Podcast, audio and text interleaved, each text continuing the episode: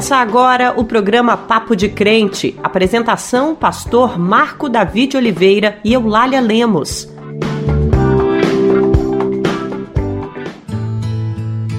A paz do Senhor, meu irmão, a paz do Senhor, minha irmã.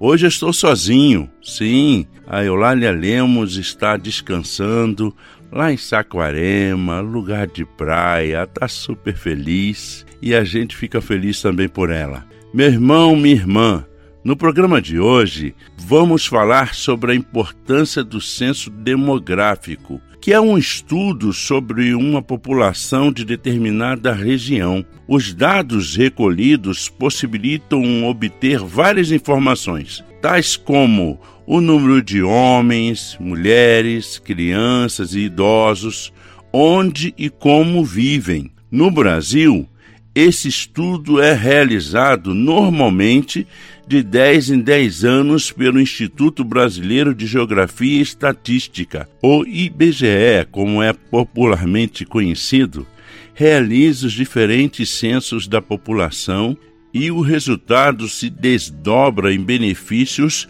para a sociedade através da implementação de políticas públicas municipais, estaduais e federais baseadas nas informações recolhidas. E o que é feito com esses dados? Como são feitas estas pesquisas? Você sabia que a Bíblia possui relatos sobre a realização de censos? É sobre isso que vamos falar hoje. Meu irmão, minha irmã, encontramos na palavra de Deus várias passagens que falam sobre a importância da contagem do povo. Separamos a de números de 1 a 4, quando Deus fala com Moisés que deve contar o povo e orienta como fazê-lo. Diz assim o texto: O Senhor falou a Moisés na tenda do encontro, no deserto do Sinai, no primeiro dia do segundo mês do ano, depois que os israelitas saíram do Egito. Ele disse: Façam um recenseamento de toda a comunidade de Israel, segundo as suas famílias, alistando todos os homens um a um pelo nome. Você e Arão contarão todos os homens que possam servir no exército de 20 anos para cima, organizados segundo as suas divisões. Um homem de cada tribo, o chefe dos grupos de famílias, deverá ajudá-los. O objetivo deste censo era ajudar a planejar ações para a guerra mas sabemos que os resultados do censo nos ajudam a planejar ações que interfiram na estrutura social e econômica das sociedades. E isso é de extrema importância. E nós sempre podemos contribuir com esse trabalho, meu irmão, minha irmã. Sabe como? Recebendo os licenciadores e respondendo as perguntas eles geralmente chegam com crachás, eles se colocam de forma adequada e a gente pode recebê-los sim. Isso faz bem para a nossa sociedade. No programa de hoje, vamos falar sobre a importância das pesquisas e como isso atinge diretamente a todos nós. Mas além de conversarmos sobre esse tema tão importante, Teremos louvores, oração, a mensagem ministrada pelo pastor Ariovaldo Ramos, uma entrevista conduzida pela jornalista Fernanda Fonseca, o giro de notícias e o Dizem por aí. Mas nesse momento, nós vamos orar ao Senhor.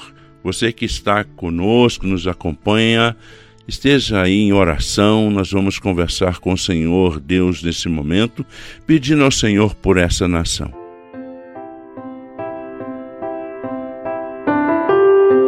Pai querido, muito obrigado, Senhor, por tua graça, por tua misericórdia.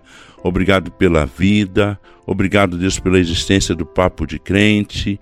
Obrigado, Deus, por cada pessoa que nos acompanha, que participa conosco, Deus, com alegria. Pai querido, que cada família representada, Deus, nessas pessoas que nos ouvem, sejam abençoadas pelo Senhor.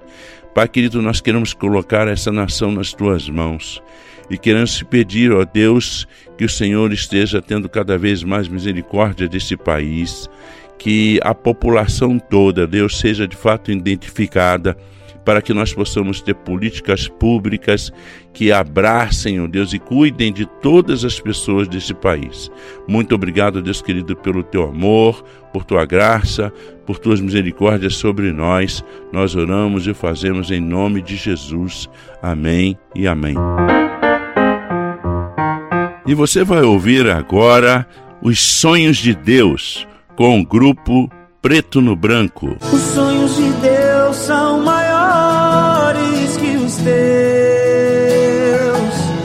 grandes que nem pode imaginar.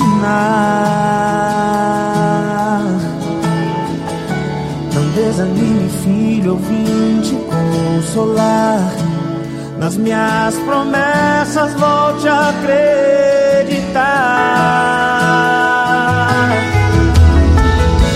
Os sonhos de Deus são maiores que os teus. Por isso vale a pena acreditar. O dia está chegando, eu vou te renovar. Na minha presença tu vais prosperar.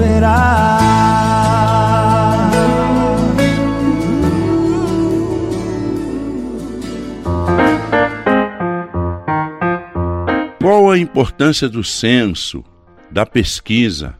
As informações do censo são essenciais para o desenvolvimento e implementação de políticas públicas e para a realização de investimentos públicos e privados. Ele também é o responsável por reunir dados sobre as idades da população e fazer a sua contagem.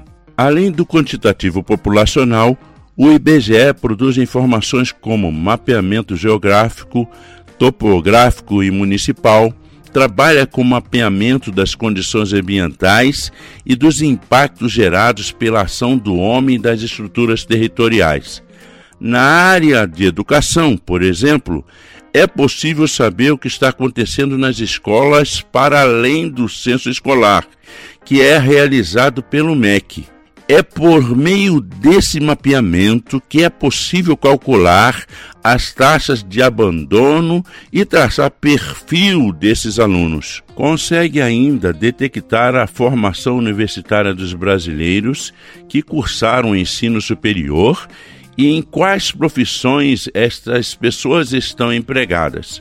O censo possibilita ainda conhecer os dados sobre a distribuição de renda e demandas econômicas e sociais reprimidas da população, além de ajudar os gestores públicos no planejamento e também identificação das áreas que necessitam de transporte, moradias populares ou a realização de grandes obras.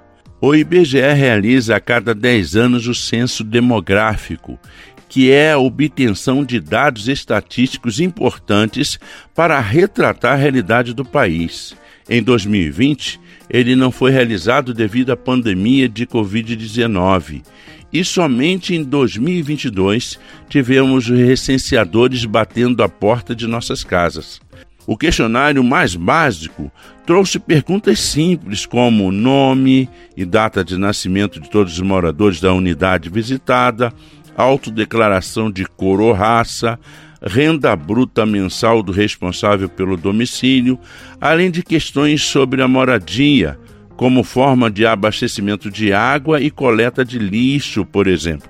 O censo demográfico é a maior e mais completa operação estatística realizada no país para produzir um retrato fiel da sociedade. Em 1 de agosto de 2022, registramos 203 milhões 62.512 habitantes. E para nos ajudar a entender um pouco melhor esse tema tão importante, vamos ouvir a jornalista Fernanda Fonseca. É com você, Fernanda. Oi, Pastor Marco Davi e todos os ouvintes que nos acompanham. Eu conversei com Mariel Angeli Lopes. Ela é supervisora do DIEESE, em Brasília. DIEESE é o Departamento Intersindical de Estatísticas e Estudos Socioeconômicos. Mariel, muito obrigada por aceitar o convite do programa Papo de Crente. Vamos à primeira pergunta? como as informações obtidas pelos recenseadores e os dados resultantes desse trabalho podem impactar a vida dos trabalhadores. O censo demográfico é a fonte de informações mais completa que a gente tem no Brasil sobre a população brasileira, né? Então, a partir do censo, a gente tem dados de todas as pessoas que moram no Brasil. A gente fica sabendo a idade dessas pessoas, né?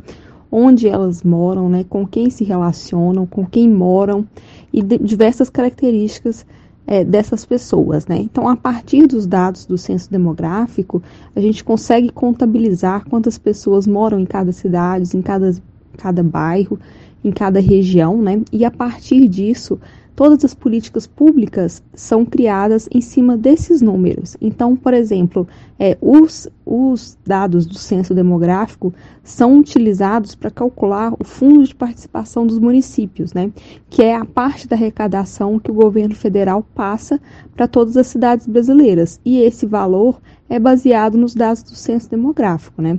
O censo também é utilizado pela Justiça Eleitoral para determinar várias regras, né, é, com, por exemplo, o número de vereadores que as cidades têm, né, o número de deputados de cada estado e assim sucessivamente. Então é importante que a gente tenha dados do censo né, confiáveis, né, que o censo seja realizado com uma certa regularidade, né, normalmente ele é realizado a cada 10 anos, porque é a partir desses dados que a gente vai saber né, como que a população brasileira se comporta e quais políticas né, públicas que os governos devem fazer para atender e melhorar a vida da população. O censo de 2022 constatou que o crescimento da população brasileira foi o menor do que o das últimas décadas. O que esse recuo no crescimento populacional representa para a economia do país? Essa tendência né, de diminuição do crescimento da população brasileira né, indica que a população brasileira está se tornando cada vez mais envelhecida, ou seja, que nos próximos anos nós vamos começar a ter mais pessoas com idade mais elevada, né, acima de 60, de 65 anos, e menos pessoas é, em idade escolar, né, menos crianças, menos bebês. Isso mostra uma mudança muito relevante na nossa estrutura da nossa economia brasileira, né? Então, é possível que as pessoas fiquem trabalhando é, até idades mais avançadas, né?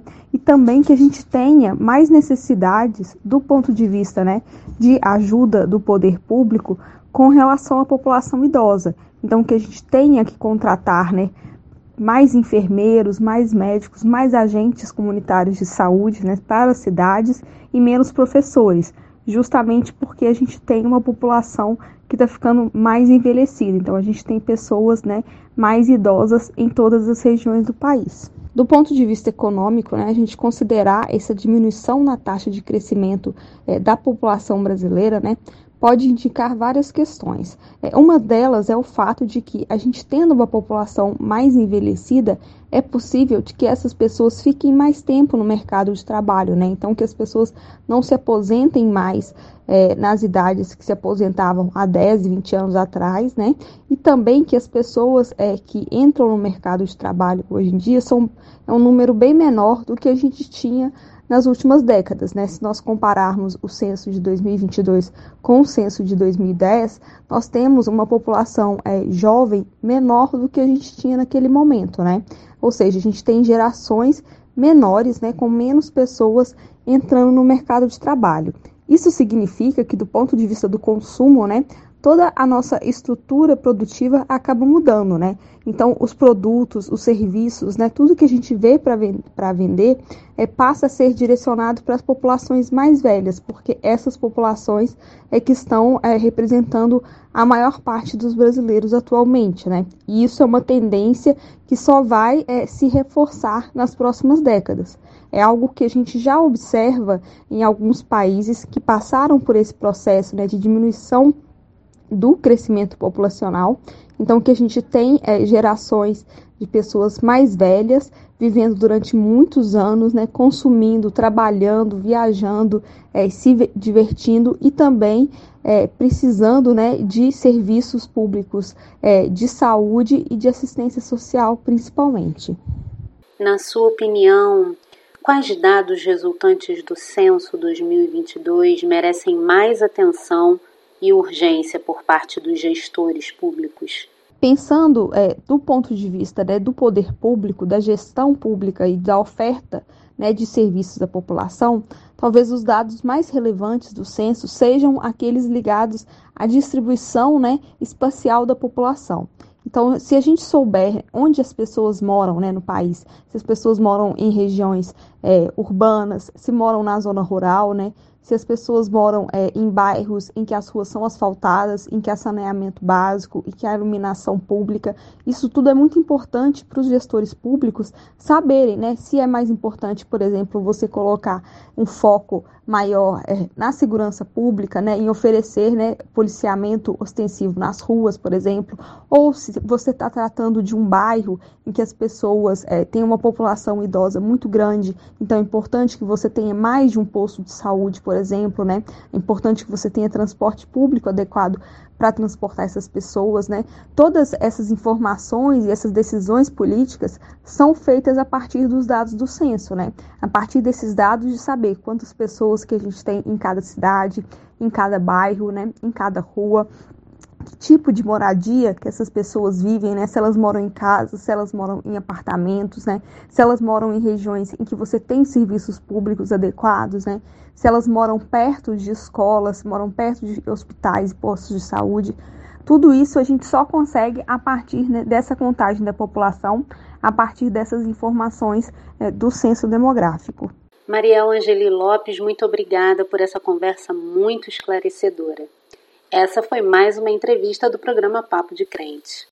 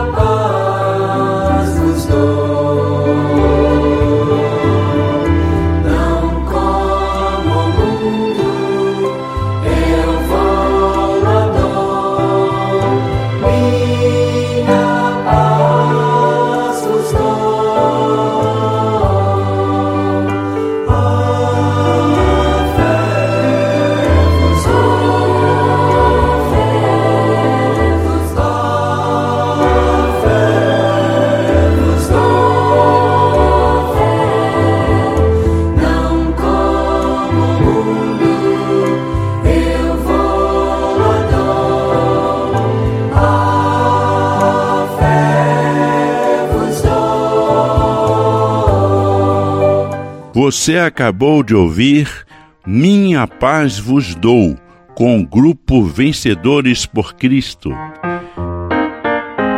E agora nós vamos ouvir a palavra do Senhor através do pastor Ariovaldo Ramos.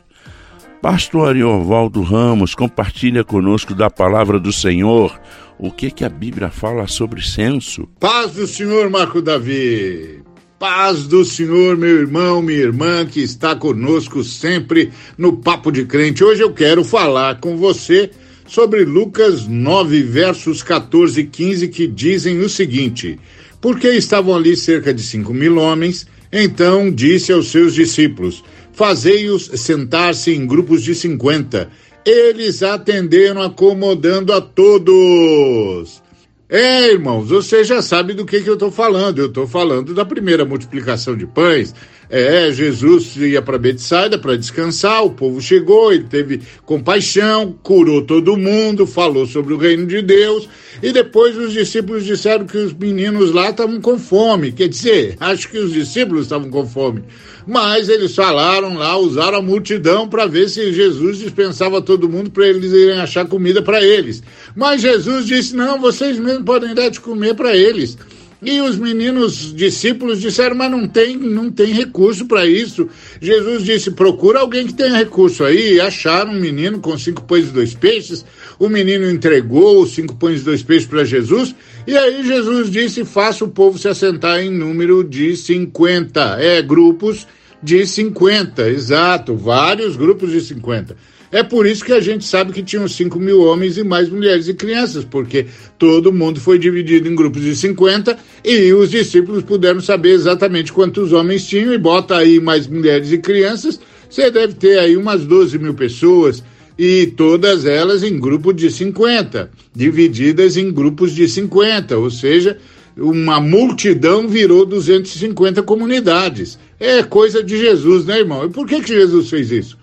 Ah, Jesus fez isso porque ele estava fazendo o censo. É, o censo que Deus aprova. Censo para fazer política pública, censo para levar comida para todo mundo. É, porque tinha de achar corredor, né, irmão? Como é que Jesus multiplicava os pães e esses pães iam chegar para 12 mil pessoas? Como? Precisava achar corredor. Então, para achar corredor, tinha de dividir o pessoal em grupos de 50. Então, ao invés de ter uma multidão de 12 mil pessoas, tinha uma reunião de 250 comunidades de 50 pessoas. Aleluia!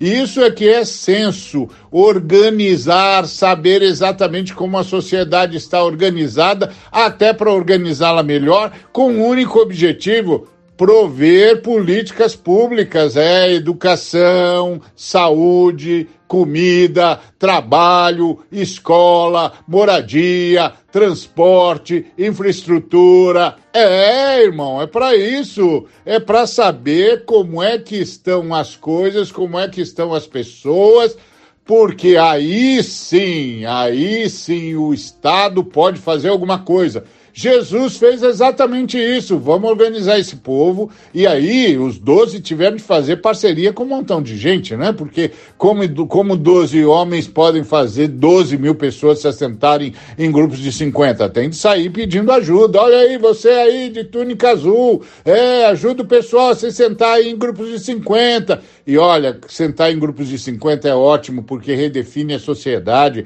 E ali, em grupo de 50, dá para todo mundo conversar, todo mundo se entender, todo mundo saber a sua história. É muito difícil saber a história de 12 mil pessoas, mas é muito fácil saber a história de 50 pessoas. Saber o nome de 12 mil pessoas é muito difícil, mas de 50 pessoas é muito mais fácil. Dá para conversar, e pra, dá para dar testemunho, e para trocar ideias. Jesus reorganizou aquela multidão e transformou numa reunião, num encontro de comunidades e formou comunidades. Que mensagem maravilhosa! Esse é o papel do censo: localizar todos os cidadãos e cidadãs nos seus diversos nichos, saber como é que eles estão conversando, o que está acontecendo com eles, por que, que eles precisam disso e daquilo, como é que eles estão em termos de saúde, em termos de trabalho, em termos de educação, em termos de moradia, em termos de qualidade de vida, em termos de nutrição. É assim que funciona o censo, irmãos.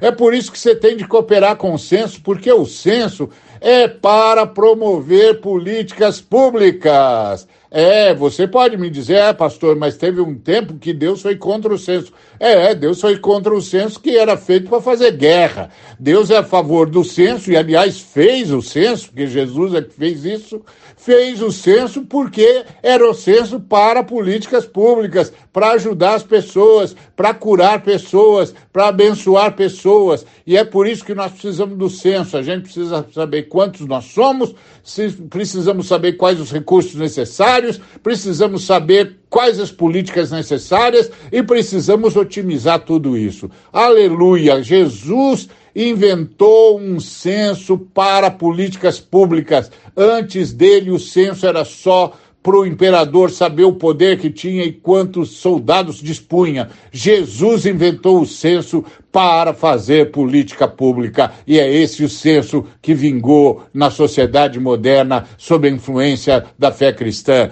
Glória seja dada ao nome de nosso Senhor e Salvador Jesus Cristo. Deus abençoe você. Dizem por, aí, dizem por aí, dizem por aí, dizem por aí, dizem por aí, dizem por aí. Olá, meus amigos do Papo de Crente.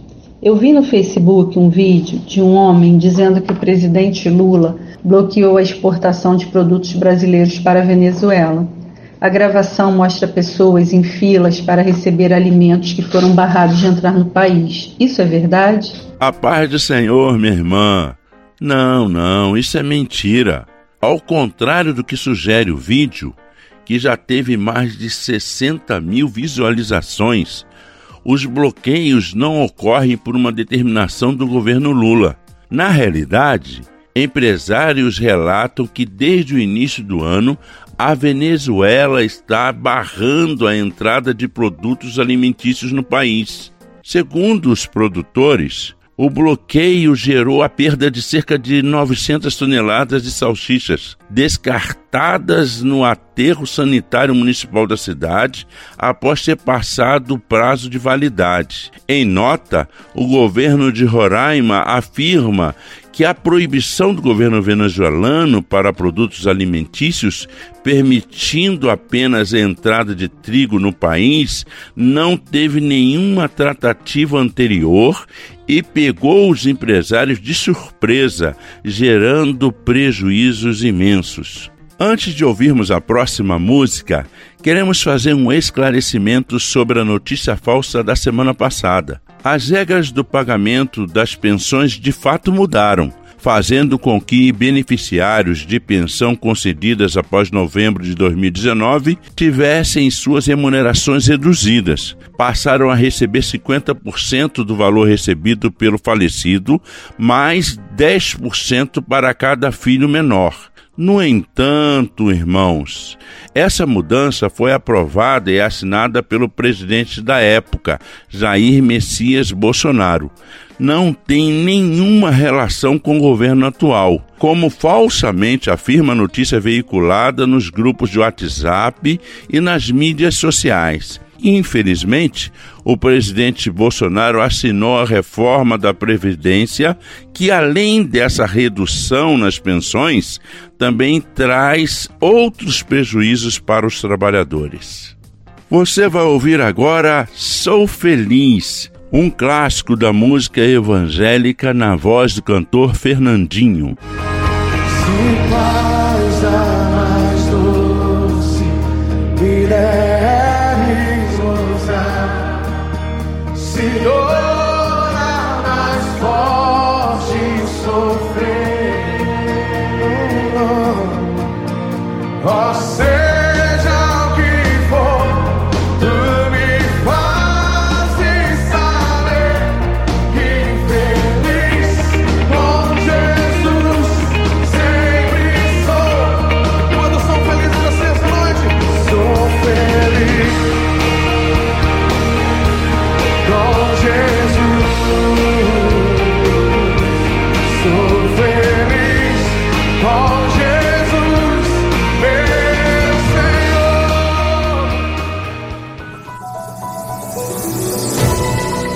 Em 31 de julho, o presidente sancionou a lei de incentivo às escolas de tempo integral. O texto regulamenta o repasse de recursos e de assistência técnica da União para estados e municípios no intuito de ampliar o número de vagas nessa modalidade de ensino. A previsão é de que sejam investidos 4 bilhões no programa, que tem como meta criar até 2026 3,6 milhões de novas vagas, sendo 1 milhão de novas matrículas logo na primeira etapa. A convite do Ministério da Educação, o professor Yuri Norberto, do Centro de Excelência Eteneu Sergipense, esteve em Brasília para representar educadores brasileiros na solenidade de sanção da legislação.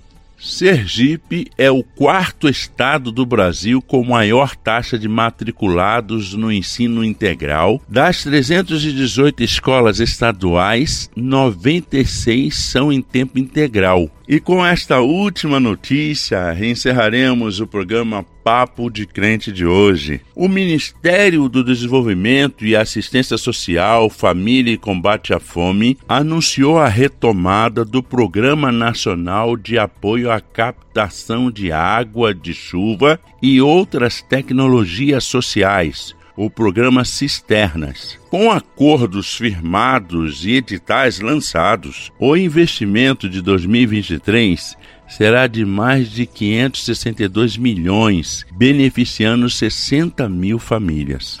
O programa começou a ser executado em 2003. Atuando fortemente no semiárido, depois expandiu-se para outras áreas do Nordeste e atualmente tem experiências em outros biomas, inclusive o amazônico. Em 20 anos, mais de 1,14 milhão de cisternas foram construídas em todo o país. Este foi mais um programa Papo de Crente. Que Deus abençoe você e toda a sua família. Se deseja que o programa fale a respeito de algum tema específico, entre em contato conosco pelo WhatsApp que você já conhece: 11 95094 8831. O programa Papo de Crente é uma iniciativa da Frente de Evangélicos. Fique agora com a bênção do pastor Evandro Machado. Que o Senhor te abençoe e te guarde. Que o Senhor faça resplandecer o seu rosto sobre ti e tenha misericórdia de ti. Que o Senhor sobre ti levante o seu rosto e te dê a paz. Você ouviu o programa Papo de Crente.